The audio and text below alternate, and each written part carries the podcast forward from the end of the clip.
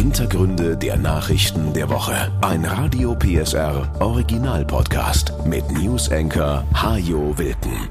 Willkommen zur Ausgabe vom 11.11. Heute geht's zunächst in die USA. It's a big day, so let's get right to the midterm elections. Republicans, not Democrats, are in fact looking for answers this morning about why they fell short of historical expectations in these midterms. What happens during this election could dramatically reshape the next two years of the Biden presidency. I'm going to be making a very big announcement on Tuesday. Die US-Amerikaner haben gewählt in dieser Woche. Am Dienstag waren die Zwischenwahlen zum Kongress, die sogenannten Midterms.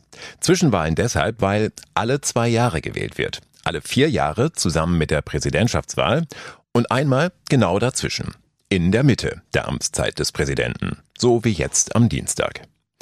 Der Kongress ist das amerikanische Parlament. Also der Ort, in dem über Gesetze abgestimmt wird. Vergleichen kann man das mit Bundestag und Bundesrat bei uns, denn der Kongress hat zwei Kammern. Das Repräsentantenhaus mit 435 Abgeordneten und den Senat mit 100 Senatoren. In beiden Kammern hatten die Demokraten von Präsident Biden bisher eine knappe Mehrheit. Das hat es ihm relativ leicht gemacht, Gesetze durchzubringen. Nun dürften sich die Kräfteverhältnisse ändern. In einigen Bundesstaaten werden die Stimmen zwar immer noch ausgezählt, die Republikaner können aber damit rechnen, zumindest im Repräsentantenhaus künftig die Mehrheit der Abgeordneten zu stellen. Im Senat bleibt das Rennen noch eine ganze Weile offen. In Georgia konnte sich nämlich keiner der Kandidaten durchsetzen und deshalb gibt es dort im Dezember eine Stichwahl. Durch die neuen Kräfteverhältnisse könnten die Republikaner bestimmte Gesetze künftig vielleicht blockieren oder zumindest verzögern. Aber das ist keine sonderlich große Katastrophe, denn damit mussten Donald Trump oder Barack Obama auch schon zurechtkommen. Und genau so hatten sich die Gründerväter der USA das vor knapp 250 Jahren auch vorgestellt. Wenn es keine klaren Mehrheiten gibt, dann muss man eben Kompromisse machen und Gemeinsamkeiten suchen. Das Regieren wird für einen Präsidenten damit natürlich trotzdem nicht einfacher. Aber auch das ist völlig normal nach den Midterms. Sie sind immer eine Abrechnung mit der Politik des Präsidenten. Im Schnitt verliert die Partei des Präsidenten bei den Zwischenwahlen 29 Sitze im Repräsentantenhaus. So viele werden es diesmal bei weitem nicht. Insofern haben die Amerikaner Joe Biden gar kein schlechtes Zeugnis ausgestellt. Und dass die Republikaner nun auf Teufel komm raus alles blockieren, was möglich ist, das ist auch noch nicht ausgemachte Sache. Es gibt immer wieder Abgeordnete, die gegen die Parteilinie stimmen. Und es wird wohl nur für eine knappe Mehrheit im Repräsentantenhaus reichen. Dabei hatten viele Beobachter den Republikanern vor der Wahl einen triumphalen Sieg vorhergesagt. Denn tatsächlich sind viele Wähler enttäuscht nach zwei beiden Jahren. Auch in den USA ist die Inflation hoch, das Land wird zerrissen von Debatten über Rassismus oder das Verbot von Schwangerschaftsabbrüchen. Gerade die hochemotionale Abtreibungsdebatte hat nun aber offenbar viele demokratische Wähler mobilisiert, sagt der Politologe Michael Dreyer von der Universität Jena. Das hat den Demokraten einen erheblichen Boost gegeben. Normalerweise sind Midterm Elections ein Referendum über die bisherige Amtsführung des Präsidenten und da sah es nicht sehr günstig aus. Dass es keinen Durchmarsch der Republikaner gab, ist auch eine Niederlage für Donald Trump. Zwar stand der Ex-Präsident gar nicht zur Wahl, aber er hat intensiv Wahlkampf gemacht für republikanische Kandidaten, darunter Verschwörungsanhänger, Waffenfanatiker und radikale Impfgegner. Und viele von denen haben nicht sonderlich gut abgeschnitten. Sie waren den meisten Wählern einfach zu extrem. Deshalb waren diese Wahlen ein guter Tag für die Demokratie, sagt Präsident Biden. Day, Die Ergebnisse zeigen auch, Donald Trump ist nicht der Heilsbringer seiner Partei, für den vor allem er selbst sich hält. Es gibt Gegenden in den USA, ländliche, sehr konservative Regionen, da kann der Ex-Präsident nach wie vor punkten. Es gibt aber auch viele Amerikaner, junge, gebildete Menschen in den Städten, die wollen auf gar keinen Fall, dass er noch einmal ins Weiße Haus einzieht. Spätestens seit dem Sturm aufs Kapitol haben sie genug von so viel Populismus. Hinzu kommt, einer seiner großen Rivalen in der Partei, Ron DeSantis, der Gouverneur von Florida, der schaffte einen überragenden Wahlsieg. DeSantis ist erst 44 Jahre alt und das Magazin New Yorker schreibt über ihn, er wäre ein Trump mit Hirn. Also genauso populistisch, aber nicht so plump. Schon jetzt wollen viele, dass er der nächste Präsidentschaftskandidat der Republikaner wird. Das will Trump unter allen Umständen verhindern. Er hat schon gedroht, dass es sehr schmerzhaft werden könnte, sollte DeSantis sich zur Kandidatur entscheiden. Ich weiß mehr über ihn als jeder andere, behauptet Trump.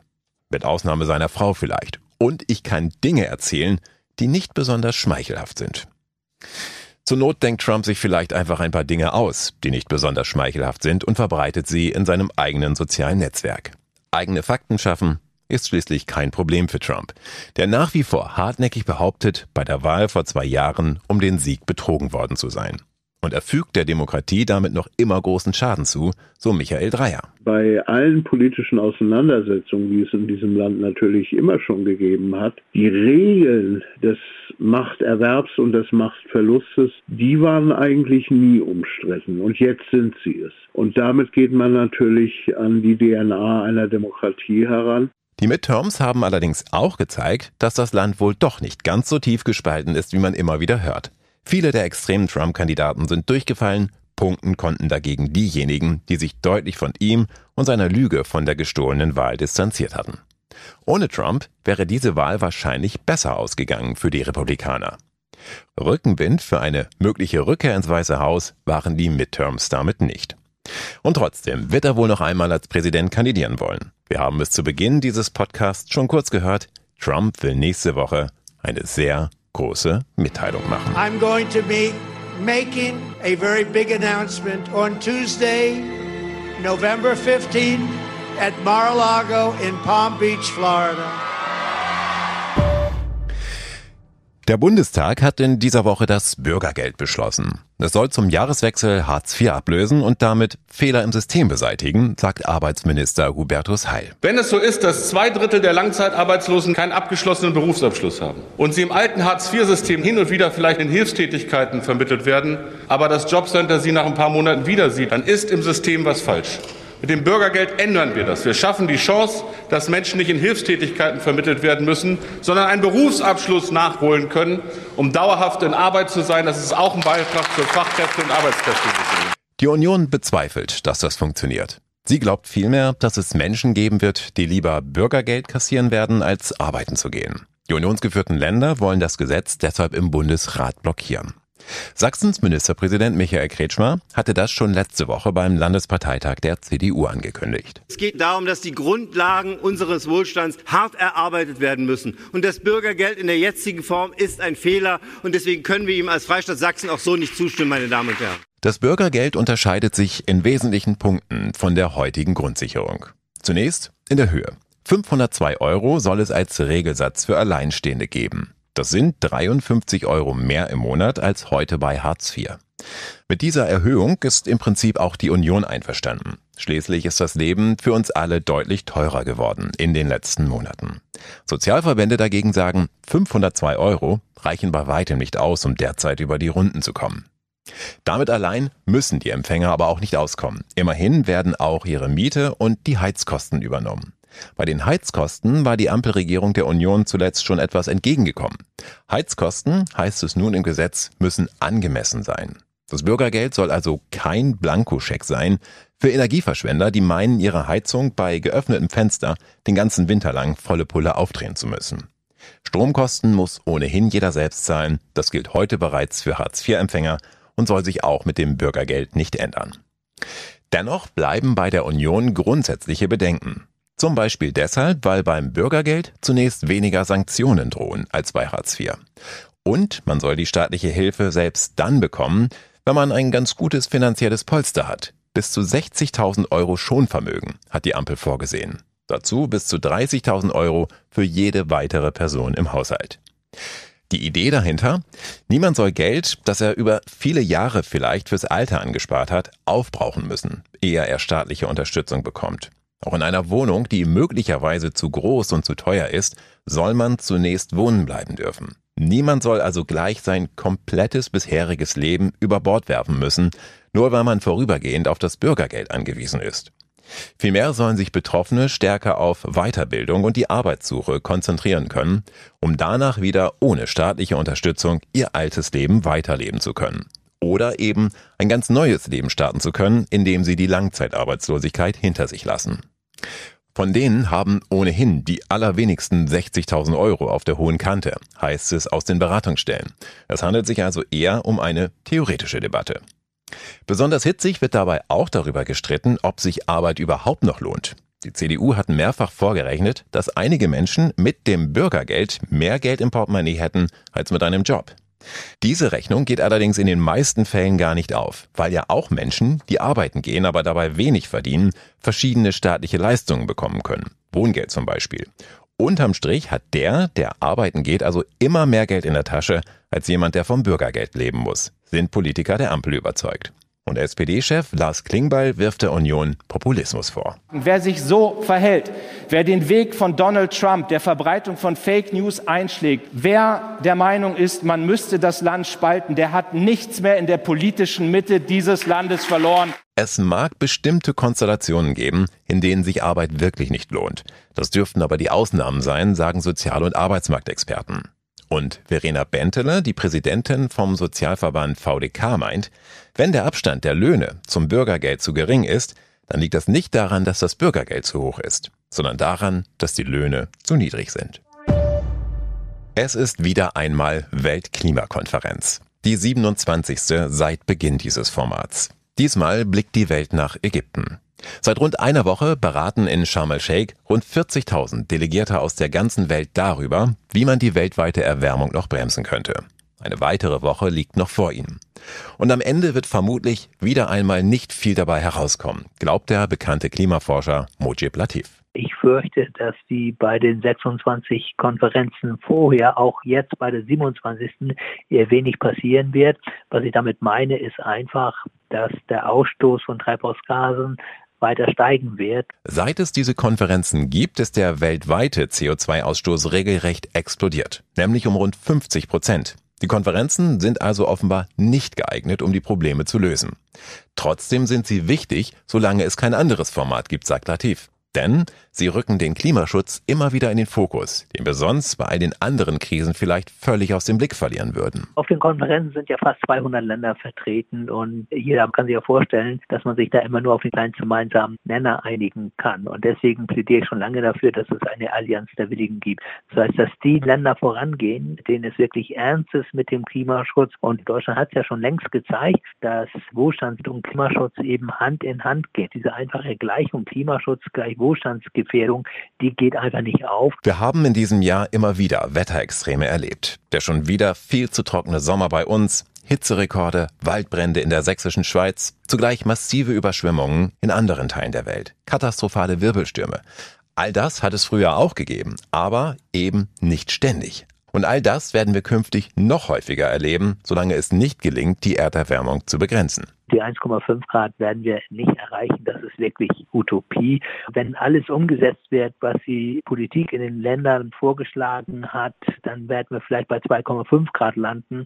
Und dann gibt es eben Kipppunkte im System. Das ist die große Unbekannte, dass wir bei einer bestimmten Erwärmung einfach Dinge auslösen, die wir nicht mehr stoppen können. Im Prinzip ist das so ähnlich, als wenn wir mit Höchstgeschwindigkeit auf der linken Spur auf der Autobahn fahren und nicht wissen, ob dichten Nebel, in dem wir gerade fahren, wirklich gleich ein Stauende kommt oder nicht. Noch drastischer drückte es UN-Generalsekretär Guterres in Sharm el-Sheikh aus. Wir sind auf dem Highway zur Klimahölle, sagte er, mit dem Fuß auf dem Gaspedal.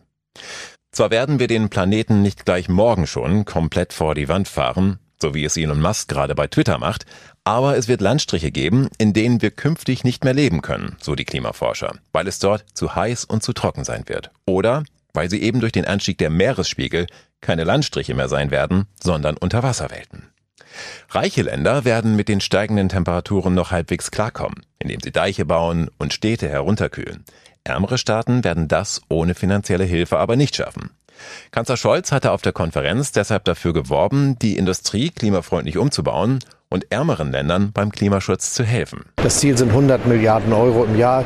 Deutschland wird bis 2025 6 Milliarden davon leisten in dieser schwierigen Lage. Klimaschutz muss aber gar nicht immer teuer sein, sagt Mujib Latif. Manchmal reicht es einfach schon aus, wenn wir uns ein bisschen einschränken. Unser Problem ist schon, dass wir einen verschwenderischen Lebensstil pflegen. Wir vergeuden Energie, werfen Lebensmittel weg, wir produzieren Waren, die eigentlich niemand braucht und all das muss nicht sein. Und ich finde, das ist kein Verzicht, der uns irgendwie wehtut.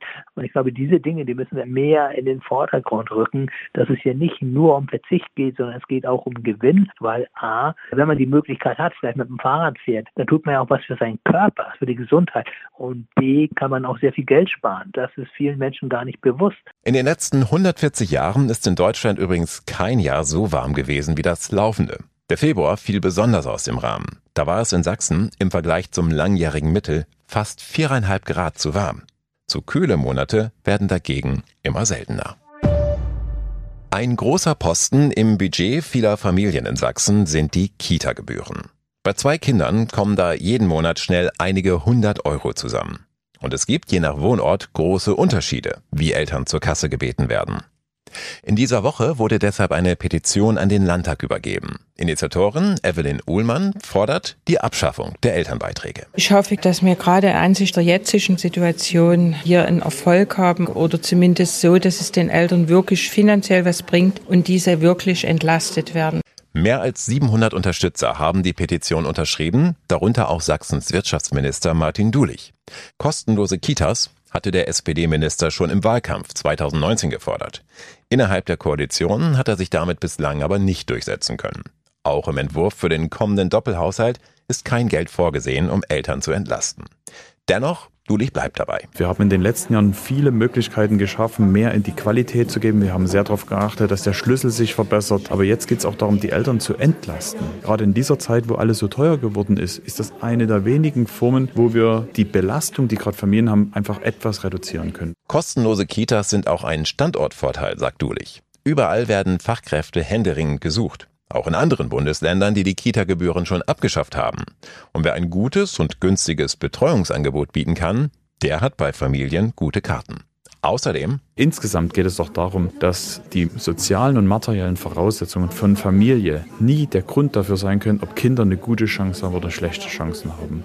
Und deshalb geht es eben darum, dass wir mit einer guten Kita-Landschaft, mit wenigen oder keinen Gebühren keine Hürden aufbauen, sondern dass alle Kinder die gleichen Chancen bekommen. Mit einer anderen Unterstützung können Familien im nächsten Jahr auf jeden Fall schon mal rechnen. Der Bundestag hat beschlossen, das Kindergeld auf einheitlich 250 Euro pro Monat zu erhöhen. Das sind bei zwei Kindern dann zum Beispiel 62 Euro mehr als heute. Die größte Erhöhung des Kindergeldes in der Geschichte der Bundesrepublik, so die Bundesregierung. Zusammen mit den Steuerentlastungen, die in dieser Woche auch beschlossen wurden, soll das Millionen Familien in Deutschland durch die Energiekrise helfen. Nächste Woche ist schon wieder ein Feiertag in Sachsen. Am Mittwoch haben die meisten von uns frei, denn dann ist Buß- und Betag. Ein evangelischer Feiertag, den Christen zur Besinnung nutzen, über eigene Fehler nachdenken und darüber, was in der Welt so alles schiefläuft. Bis Mitte der 90er Jahre war das ein gesetzlicher Feiertag in ganz Deutschland. Dann wurde er gestrichen, um die damals neu eingeführte Pflegeversicherung zu finanzieren. Nur in Sachsen blieb der Buß- und Betag ein Feiertag. Dafür zahlen wir in Sachsen einen höheren Beitrag zur Pflegeversicherung, nämlich zusätzlich 0,5 Prozent von unserem Bruttolohn. Das ist ein ziemlich teurer Spaß, um an einem meist grauen Tag im November frei zu haben.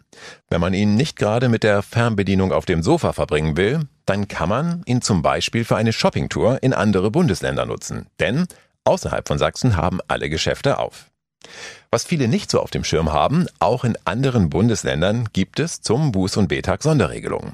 In Bayern zum Beispiel haben die Schüler frei, nur die Lehrer müssen arbeiten. Und damit die sich nicht langweilen, so ganz allein in der Schule, ohne Schüler, wird der Tag gern genutzt für Fortbildungen oder Seminare.